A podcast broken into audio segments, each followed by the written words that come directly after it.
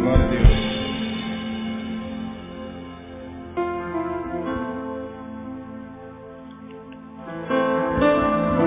Capacidade de crer no amanhã. Capacidade de crer que nada é para sempre. Fé é isso. Faz você transcender o momento. Faz você olhar as circunstâncias e transcender mentalmente as circunstâncias e ver o amanhã melhor. Vivemos em um mundo de aflição. Vivemos em um mundo de muitas lutas, de muitas dores, de muitas perdas. E muitas vezes a alma questiona por quê, os porquês da vida, né? Por que, que Deus permitiu que isso acontecesse na minha vida? Por que, que Deus levou a pessoa que eu mais amava? Por que, que eu perdi isso que eu mais prezava? Por que essa enfermidade se me chegou ao corpo? E os muitos porquês são filhos das aflições. São filhos das aflições. E quando a gente está vivendo um momento difícil, muito difícil, a gente só tem duas alternativas. Ou se entregar de vez e deixar com que o rolo compressor passe por nós, ou se tornar resiliente. Repita essa palavra, resiliência. Resiliência. Você sabe o que é resiliência? Ser resiliente significa suportar até o limite uma situação.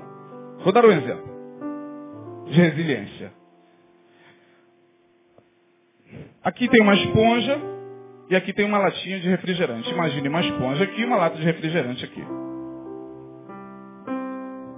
Se eu pego a lata de refrigerante e amasso e solto, ela por não ser resiliente, ficará o quê? Amassada. Se eu pego a esponja e com a mesma força amasso a esponja na minha mão, quando eu solto, a esponja faz o quê? Volta ao seu estado normal. Isso é resiliência. Isto é resiliência. Nós temos que aprender a ser resilientes. Eu quero pregar hoje, mas antes eu quero fazer um comentário rápido aqui. Eu me sirvo, como já disse para muitos de vocês, de contribuições as mais diversas na pregação. Nunca me desfocando do que é principal, que é a palavra, mas eu pego contribuições, né, de todos os lugares que possam embasar o que eu quero transmitir. E antes de lermos o texto, eu queria fazer um comentário rapidinho. Bom, eu sou fã incondicional, fã de carteirinha mesmo, incondicional, de um artista da música popular brasileira, do qual muitos não gostam, até porque a nova geração quase não conhece suas canções e suas produções, mas para mim, para mim, ele é fantástico. Não só nas suas produções musicais, mas pela história de vida social dele. Me refiro a Francisco Buarque de Holanda, o nosso Chico Buarque. E eu tive o privilégio de participar do show dele agora, no dia 27. Foi o presente de aniversário que eu ganhei no mês de janeiro.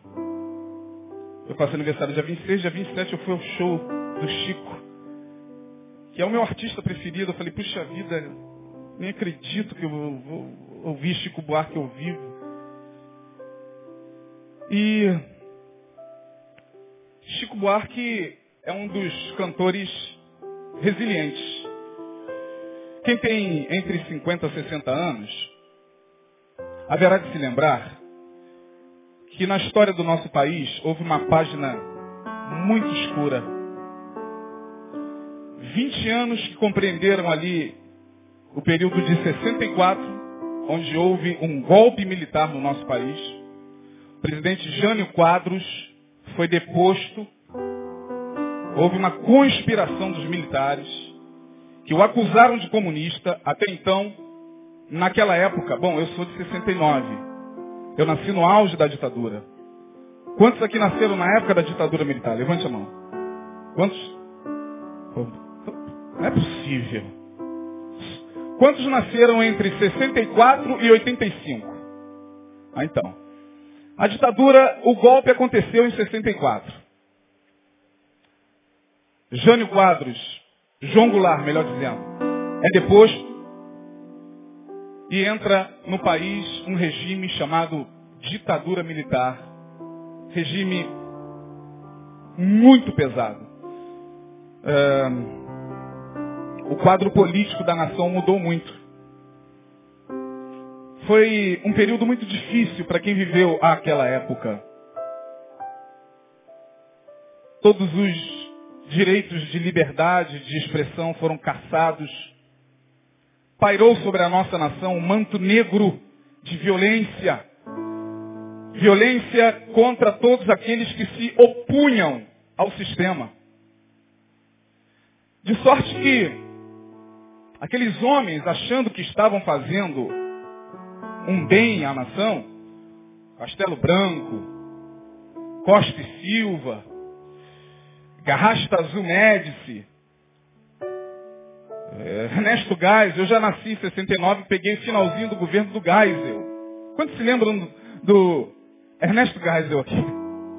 E depois veio o João Batista de Oliveira Figueiredo, já terminando ali é, a ditadura, o país já estava se abrindo para a democracia, mas esse período foi um período negro, muito negro da história, onde havia massacres, pelas ruas, muitas manifestações no Rio, em São Paulo, principalmente artistas revoltados contra aquela opressão.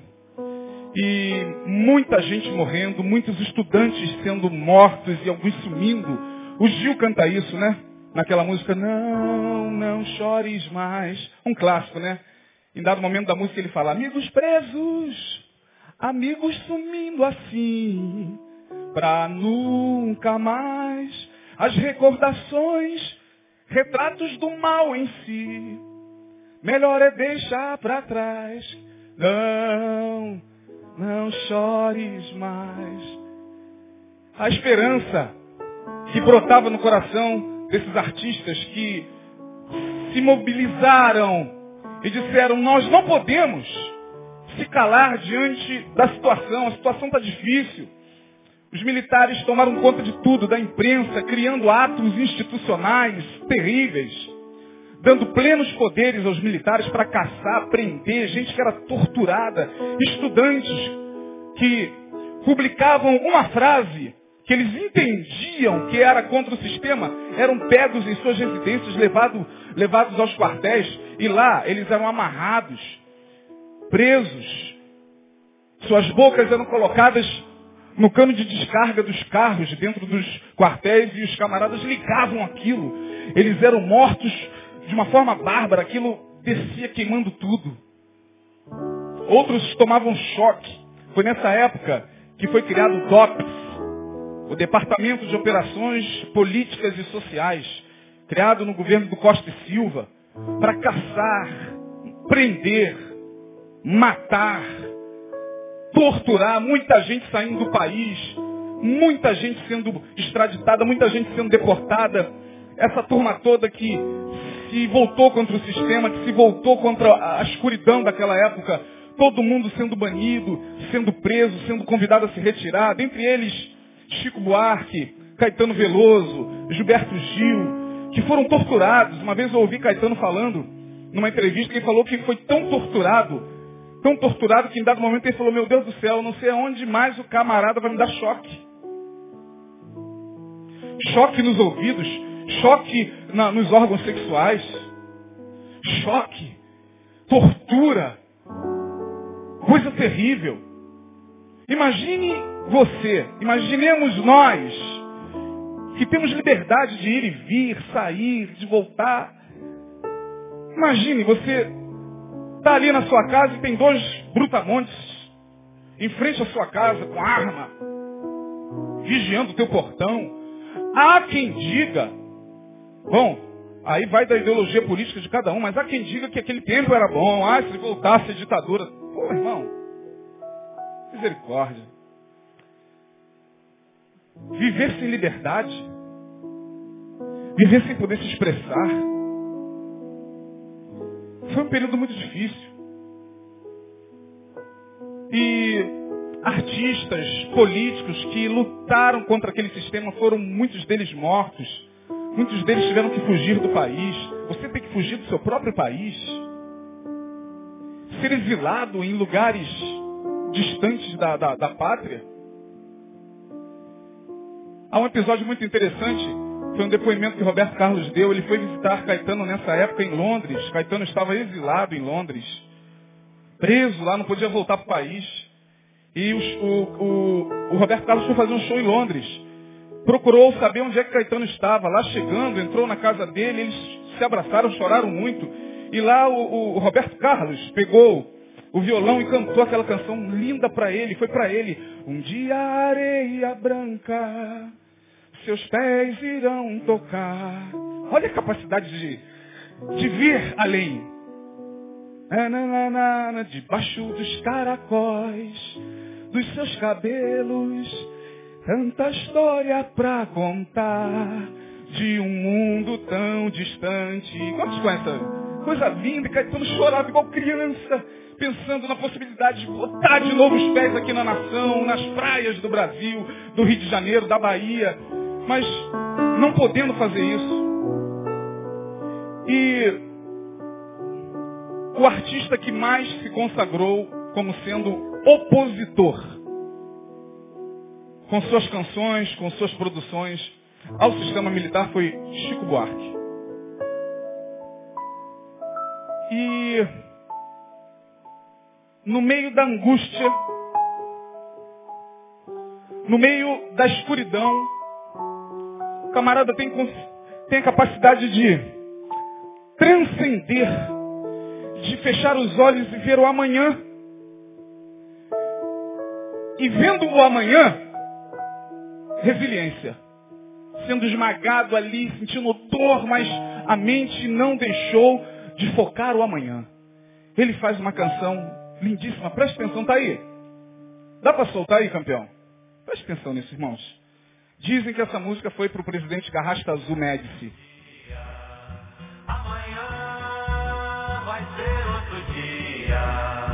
Amanhã vai ser outro dia. Hoje você é quem manda, falou, tá falado, não tem discussão, não. A minha gente hoje anda falando de lado e olhando pro chão. Viu você que inventou esse estado, inventou de inventar toda escuridão. Você que inventou o pecado, esqueceu-se de inventar o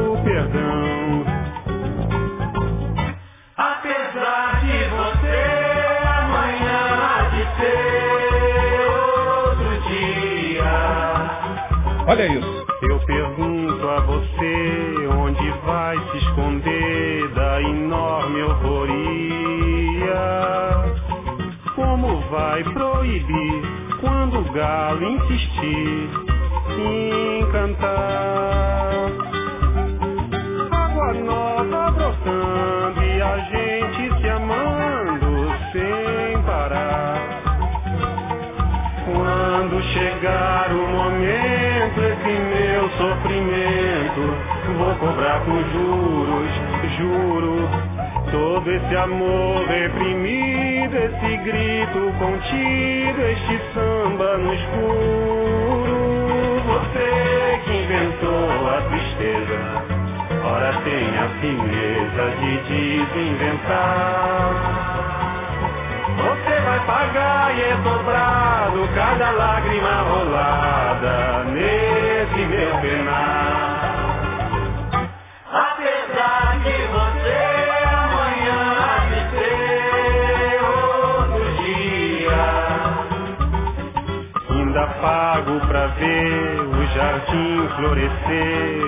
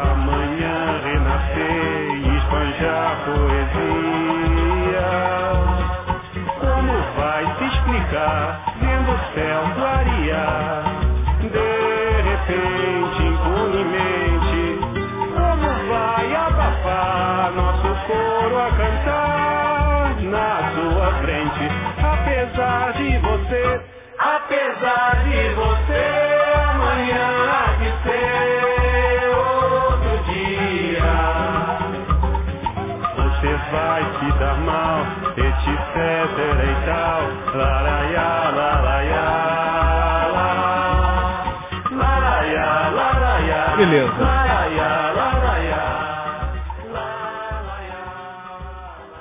Por favor, não se escandalizem. Eu não estou aqui querendo escandalizar ninguém, isso aqui é pedagogia. Eu estou usando o sambinha como pedagogia, não é para escandalizar você, que é mais escandalizável em relação a esses ritmos, enfim.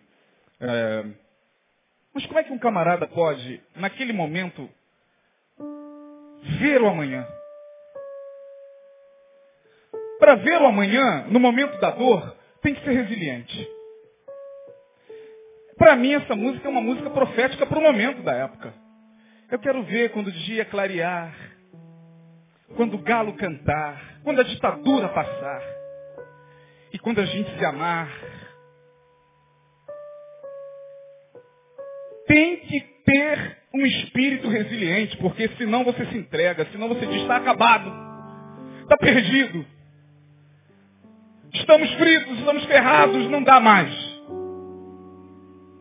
E aí lá no Vivo Rio, olhando aquele homem de 70 anos, com muita história no rosto, falei, caramba, aqui está um cara que cantou lá atrás que esse dia chegaria.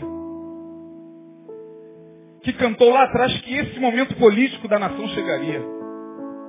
Que coisa. O problema é que em meio à aflição, a nossa mente turva. Aí sim eu quero agora, por gentileza, que você abra sua Bíblia em Lamentações de Jeremias. Lamentações de Jeremias. O tema dessa mensagem é Amanhã há de ser outro dia. Amanhã há de ser outro dia. Propositadamente eu botei esse tema aqui. Lamentações de Jeremias capítulo 3, verso 21. Jeremias 3, 21. A minha tradução é um pouco diferente da, da de vocês. A minha é revista e revisada uh, numa linguagem mais, mais próxima dos escritos originais. Mas o texto na minha Bíblia diz o seguinte, Jeremias falando, disso me recordarei no meu coração. Por isso tenho esperança. Em outras traduções está dizendo o seguinte, eu quero trazer o quê? A memória. O que me pode dar esperança. Quero trazer à memória o que me pode dar esperança. É isso que a gente viu. No meio da aflição, eu preciso ser resiliente a tal ponto de trazer à memória o que me pode dar esperança. E Jeremias, para mim, foi um camarada que viveu também, tal qual a geração da época da ditadura, um período muito difícil. Talvez um dos períodos mais difíceis da história de Israel foi vivido por esse camarada aqui. Escolhido por Deus para profetizar em um tempo difícil. Em um tempo em que o povo não queria nada com Deus. E Jeremias foi chamado por Deus para se dirigir a um povo de dura cerviz, de ouvidos fechados, a uma nação cujo rei estava completamente corrompido. E ele diz para o Senhor, Senhor, eu não posso, eu sou uma criança. E Deus diz para ele, não digas eu sou uma criança, porque desde o ventre da tua mãe eu te dei por profeta, falarás às nações. Queira você ou não. Mais à frente, ele fica tão desgastado, mas tão desgastado com o sistema, tão desgastado com aquele momento político, tão desgastado com o momento religioso do povo de Deus, tão desgastado, não vê resultado nenhum, nenhum, nenhum que ele diz o seguinte, ó oh Deus, há momentos na minha vida que eu penso em parar de falar em teu nome. Mas quando eu fecho a minha boca, a tua palavra queima o meu coração como os ossos, como, como fogo. E ele tinha que profetizar. Ele tinha que ser resiliente. Ele tinha que, que manter a esperança. E a cidade foi destruída, Nabucodonosor entrou na cidade e a destruiu, queimou, queimou tudo a fogo. Claro, se queimou tem que ser a fogo, não pode ser a água, né? Deixa eu beber água aqui, senão. Estuprou mulheres, fez escravos, destruiu a cidade de Jerusalém, a cidade santa. arrasou o templo. E Jeremias viu sua nação ser destruída, sua nação ser dominada. Como na época da ditadura, caiu em mãos opressoras. Não tinha para onde ir. Fraco, cansado, magro, com fome. Tendo profetizado mais de 40 anos. Meu Deus, eu tenho 43. O camarada profetizou mais de 40 anos. Arrependa-se, porque senão, meu Deus, mude a sua atitude e tal. E quando ele vê a desgraça diante dos seus olhos, ele não tem o que fazer. Nabucodonosor entra com, com o seu séquito, com seus generais, arrasa a cidade. E ele profetizou isso o tempo todo. Ele viu isso. Ele, tudo que ele não queria era ver o que ele estava profetizando. Jeremias era daquele camarada que profetizava, depois orava, ó oh, Deus, não deixa isso acontecer não. E falava, o Senhor vai entregar vocês nas mãos de uma nação impiedosa.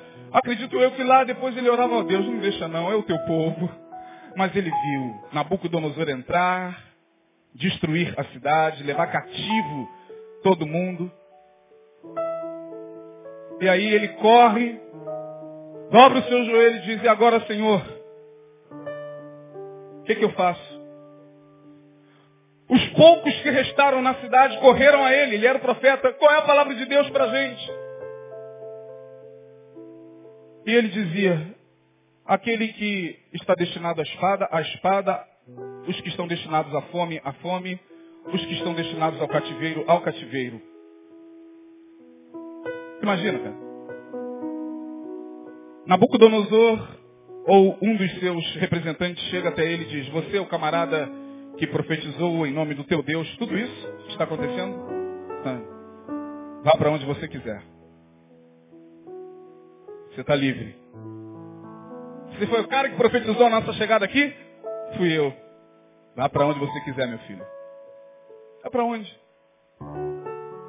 E aí, imagine o momento da angústia, da aflição, tomando conta desse camarada. Jeremias viu a aflição. No capítulo 3, nós lemos o 21, mas volta a sua página aí e veja o que ele diz no verso 1. Verso 1. Olha o que ele diz. Eu sou o homem que viu a aflição pela vara do seu furor. Jeremias está dizendo, eu vi a aflição. E quando a aflição chega, quando nós vemos a aflição, nós só temos duas alternativas, irmãos. Ou a gente se entrega à aflição, ou a gente faz como Chico Buarque e Jeremias. Mesmo sentindo dor, mesmo preso, a gente alimenta a esperança. Amanhã vai ser outro dia. Amanhã vai ser outro dia. Falar isso no momento da dor é muito difícil. Porque é interessante, a música do Chico começa dizendo: Hoje você é quem manda, falou, tá falado, não tem discussão. Hoje você é quem manda.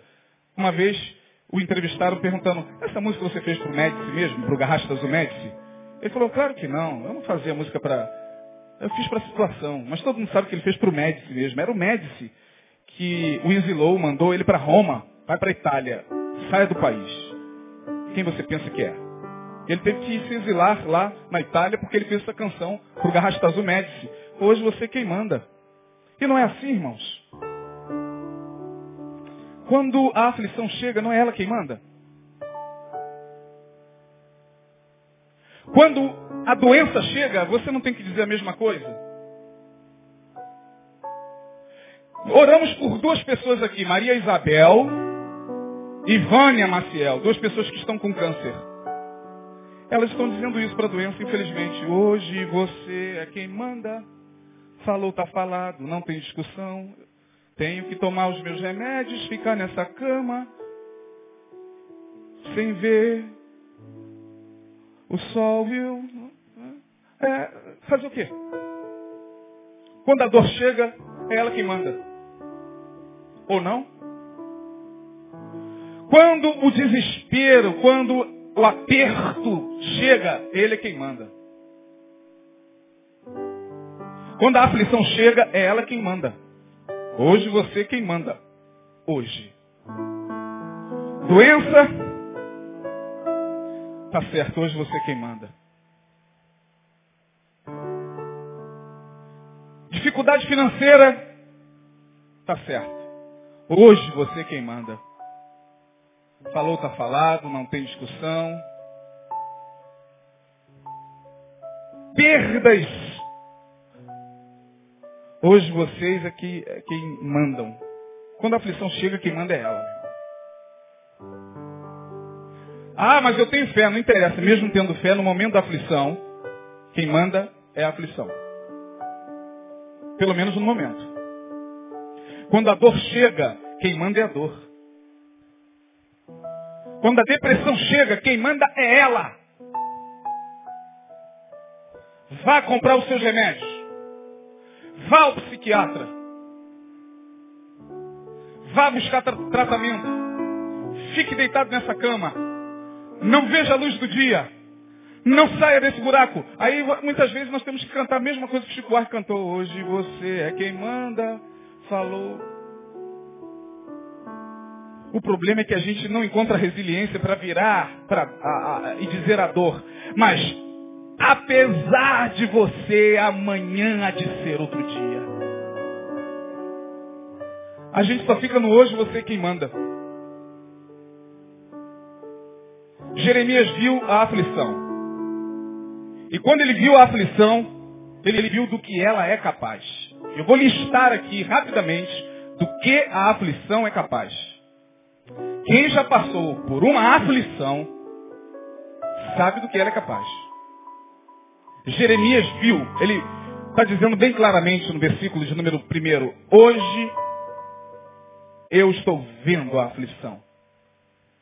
E o que a aflição é capaz de fazer? Primeiro, ela nos mergulha na escuridão. Veja o versículo 2 do capítulo 3.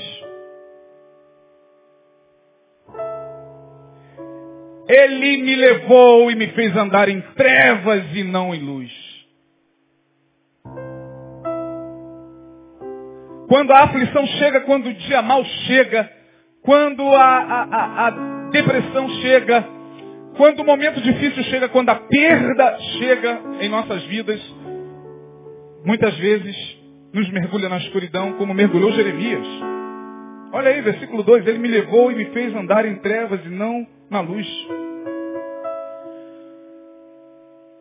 Outra coisa que a aflição traz consigo é a sensação de que Deus está contra nós. Mesmo o profeta que profetizou em nome de Deus, que pregou em nome de Deus, que abençoou o povo em nome de Deus. Profeta no coração de quem a palavra de Deus ardia como fogo, e Deus o tempo todo ali com ele falando, fala, eu estou contigo, não tenha medo. Mesmo esse profeta, diante da aflição, vai dizer exatamente isso aí que ele disse no versículo de número 3. Olha isso aí, deveras se tornou contra mim. Virou contra mim de contínuo a mão, todo dia. Deus se virou contra mim. Deus me abandonou. Eu fico imaginando, irmãos, se nós abríssemos os arquivos da ditadura, muitos pais, muitas mães que perderam seus filhos naquela época, muitas mulheres que ficaram viúvas naquela época, de repente questionaram da mesma forma que Jeremias. Puxa vida, Deus. Por que aquele período na história do Brasil? Parece que o Senhor abandonou a nação. É exatamente o que a gente fala quando a dor chega. Deus, tu estás contra mim, não é possível. Jeremias está dizendo isso aqui, deveras se tornou contra mim. Virou contra mim de contínuo a mão todo dia sensação de que Deus está contra nós. Outra coisa que a aflição traz é envelhecimento precoce. Quem já passou pela aflição envelhece precocemente. A pessoa tem 30 anos, você olha para ela, parece que ela tem 50. São as marcas da aflição. Quantos já se encontraram com gente assim? Quantos você tem? Você pensa que a pessoa tem uma idade, ela tem muito menos. A aflição. Jeremias também viveu isso. Olha aí o versículo 4 fez envelhecer a minha, o quê? O que está aí na sua Bíblia? Fez envelhecer a minha carne e a minha pele. Quebrantou os meus ossos. Eu não sei quantos anos o profeta tinha naquele momento, mas eu acho que ele aparentava ter muito mais. De tanta dor, de tanta angústia. E ele olha para si e diz, Deus, estou muito mais velho do que era para estar. Tem muito mais ruga nos meus no meu rosto, nos meus olhos, do que era para ter. A aflição fez envelhecer a minha carne e a minha pele, quebrantou os meus ossos. Outra coisa que a aflição traz é a, a, o sentimento de aprisionamento. Olha o versículo 5. É, edificou contra mim, aliás, o verso de número 7 circunvalou-me. Circunvalar significa cercar em volta. Circunvalou-me e não posso sair. Agravou os meus grilhões. Grilhões são cadeias. Ele está dizendo, eu estou preso. Não, não estava. Fisicamente. Nabucodonosor falou, tu está livre, brother. Pode ir para onde você quiser. Você é o profeta? Está livre. A gente não vai levar você, não. Mas ele está dizendo, eu estou preso. Os grilhões estão prendendo o meu ser. Isso é produto da aflição, produto de uma mente que no momento está vivendo a aflição. Outra coisa, a sensação de oração não ouvida. Olha o versículo 6, meus irmãos. Seus não, peraí. 8. Olha o versículo 8. Ainda quando clamo e grito, ele exclui a minha oração. Olha como estava a mente desse homem. O profeta de Deus, o homem que profetizou em nome de Deus, o homem que tinha o Espírito de Deus. Pronto.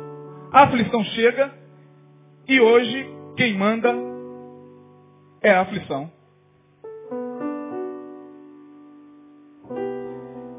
Sentimento de aprisionamento, sentimento de oração não ouvida.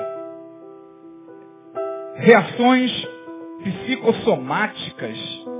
A gente começa a sentir dor, sem razão de ser, pontadas nos órgãos. A gente vai ao médico e o médico diz, você não tem nada, mas eu estou sentindo uma dor aqui, doutor, você não tem nada, mas eu estou sentindo uma dor aqui, doutor, você não tem nada, filho. Por favor, passa um outro exame para mim. Já passei. Eu, aí você vai em outro, eu quero uma tomografia. Faz, não, agora eu quero uma ressonância magnética. E você faz uma ressonância, não tem nada no teu fígado, filho. Não tem nada no teu estômago, mas você está sentindo. A aflição gera essa, essa, é, essas fisgadas, até mesmo nos órgãos. Veja o versículo de número 13, olha o que, que Jeremias está dizendo aí. Fez entrar nos meus rins as suas flechas. Olha isso, irmão. O cara estava sentindo pontada no rim. Ai, deve ser uma pedra, um cálculo.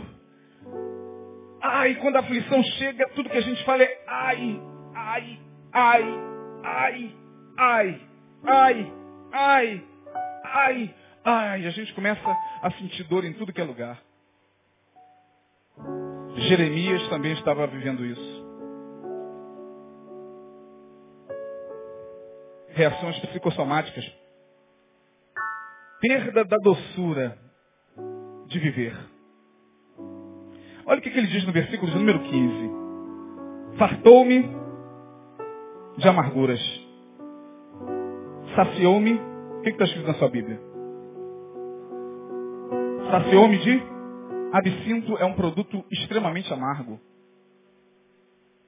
Fel. Verso 19. Lembra-te da minha aflição e do meu pranto, do absinto e do fel.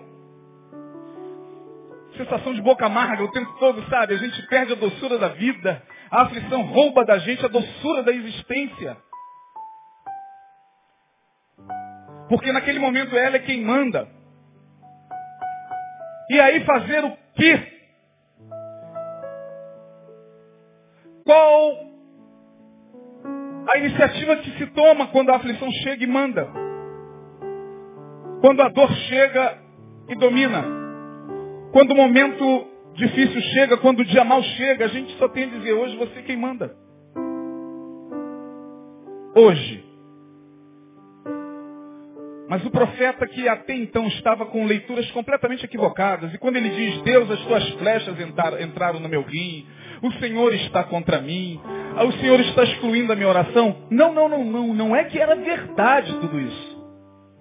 Não leia esse texto achando que de fato isso aqui estava acontecendo, porque não é verdade. Ele é quem achava dessa forma.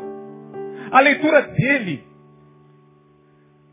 no momento da dor, a gente, vocês já ouviram muitas vezes isso aqui por parte do, do, do, do Neil, a gente tem que tomar muito cuidado até do que da maneira como nós pensamos acerca de Deus, a forma como nós pensamos, a, a, a, a relação que nós temos com Deus, porque Jeremias de uma hora para outra está dizendo, Deus, tu me abandonaste, tu clavaste as tuas flechas em mim, tu encheste a minha boca de fel, é, o Senhor, o Senhor, e sempre colocando que é assim, a dor nos remete imediatamente a Deus, afinal de contas ele é o Deus Todo-Poderoso, ele poderia ter impedido isso.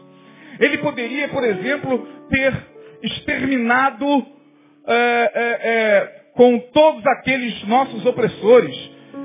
Eu acho que os crentes na época da ditadura, os que lutavam contra o sistema, deveriam estar é, em crises profundas. Deus, por quê? Por que, que o Senhor derruba esses homens do governo? Por que, que esses homens estão trazendo sobre a nação a aflição, a, a angústia, matando pessoas, sumindo com pessoas? Por que, que eles continuam no poder? Por que, que tu permites, Deus? E aí, meu irmão, Jeremias só tem uma alternativa. Ou ele se entrega como uma lata de refrigerante e aí a aflição vai chegar para ele e dizer, eu é quem mando mesmo.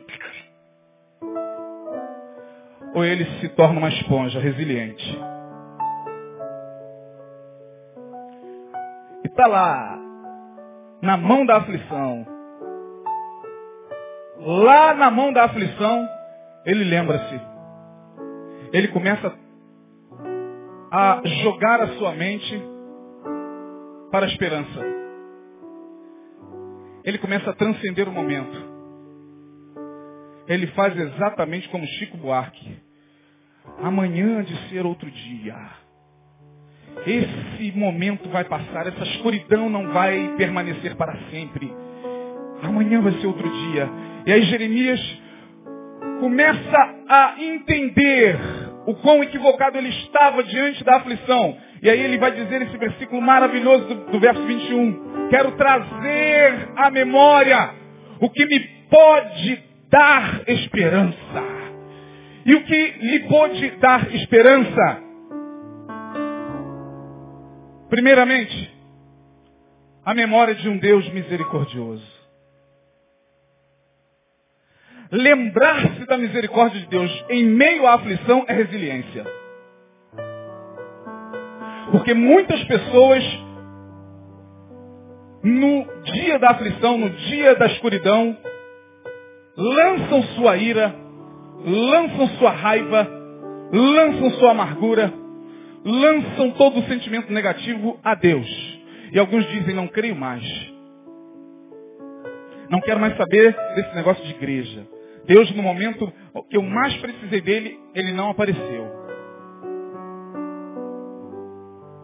Esse negócio de fé, esse negócio de evangelho, esse negócio de Jesus, de Bíblia, isso é uma furada. Esse já foi amassado como lata. Mas o resiliente, o esponja, está dizendo não. Eu vou trazer à memória o que pode me dar esperança. Eu não tenho mais nada. Eu só tenho meu corpo.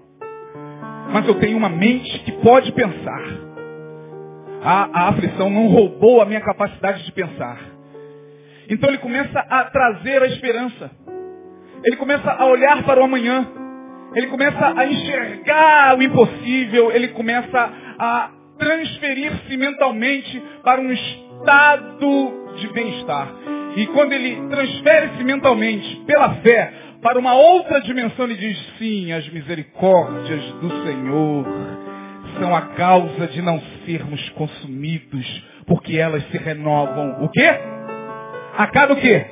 A cada manhã. Amanhã vai ser outro dia. Hoje a dor é quem manda, a depressão é quem manda, a dificuldade financeira é quem manda, a perda é quem manda. Mas amanhã ela não vai mandar mais. Ah, amanhã vai ser outro dia. Mas tem que ser resiliente.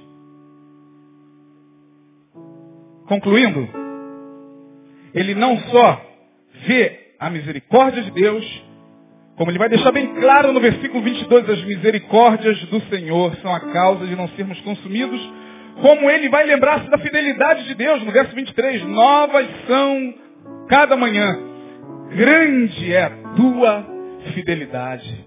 Ora, para um profeta que já estava dizendo aqui, tu me abandonaste, tu excluíste a minha oração, tu feriste os meus rins, tu me encheste de fel, agora ele está dizendo, não, tu és fiel, Eu estava equivocado. Nesse momento era a aflição quem mandava até mesmo dizer isso do Senhor.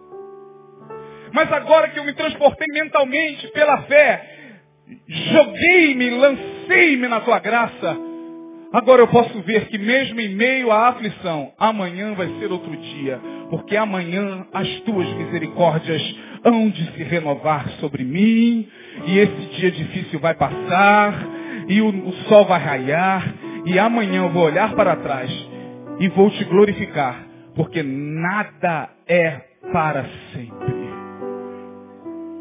Resiliência. Para você poder cantar, amanhã vai ser outro dia, você tem que entender a resiliência. Jeremias foi resiliente.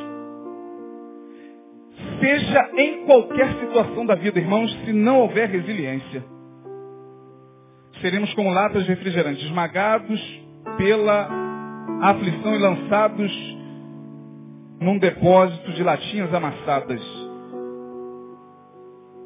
Muito mal seremos reciclados. Mas se a gente for resiliente como profeta, ah, com certeza a gente vai poder cantar amanhã vai ser outro dia. Não, dor, tu estás aqui, eu estou sentindo. Hoje é você quem manda, mas amanhã você não vai mais mandar. Não, situação difícil. Hoje você até pode mandar, mas amanhã vai ser outro dia. porque eu vou trazer à memória o que me pode dar esperança. E a nossa esperança está no Senhor. A minha esperança não está nos homens. A minha esperança não está apenas em dias melhores. A nossa esperança não está apenas em dias melhores. Talvez a única diferença do Chico Buarque para a gente é que o Chico, com todo o seu entusiasmo, esperava dias melhores. E eles vieram. A nossa esperança está para além dos dias melhores. Nossa esperança está no Senhor. Porque mesmo que dias melhores não venham, em Deus nós seremos muito mais que vencedores, irmãos. Que Deus possa nos abençoar nessa noite. Se você recebe a palavra, guarde no seu coração, fique de pé. Vamos orar. Até quarta-feira. Que Deus nos abençoe. Oito minutos para as oito. Terminamos cedo, rapaz. Vamos louvar o Senhor com mais uma canção e vamos embora. Que Deus abençoe a sua vida. Faça de você uma pessoa resiliente. E que você possa dizer aí para a pessoa que está mais próxima de você, amanhã vai ser outro dia. Amanhã vai ser outro dia. Amanhã as misericórdias do Senhor vão se renovar sobre a sua vida. Amanhã, amanhã, amanhã. Creia, você terá um amanhã abençoado pela fé. Mas pastor, hoje, hoje, outros 500. Aguenta um pouquinho mais, irmão. Fica firme. Sentindo dores nos rins, sentindo amargo na boca, sentindo até mesmo que a tua oração não está sendo respondida, mas não se iluda. É a aflição quem está mandando você pensar isso, levando você a pensar isso. Mantenha-se firme. Quero trazer à memória o que me pode dar esperança. O que nos pode dar esperança senão o Senhor? Em quem nós podemos depositar a nossa esperança para viver, senão em Jesus? Em quem nós podemos crer para continuar vivendo nesta sociedade que já está sendo carcomida pela aflição, se não em Jesus, irmão. Você que entrou aqui hoje, você que há muito tempo, de repente, não entrava numa igreja, você que está afastado, em quem está a sua esperança, irmão? Em quem está a sua esperança? Em quem está a sua esperança? A nossa está naquele que pode renovar sobre nós as suas misericórdias. Vamos louvá-lo.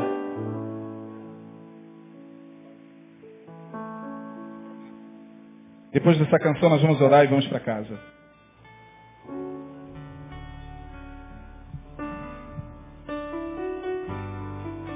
Traga a sua memória o que pode te dar esperança.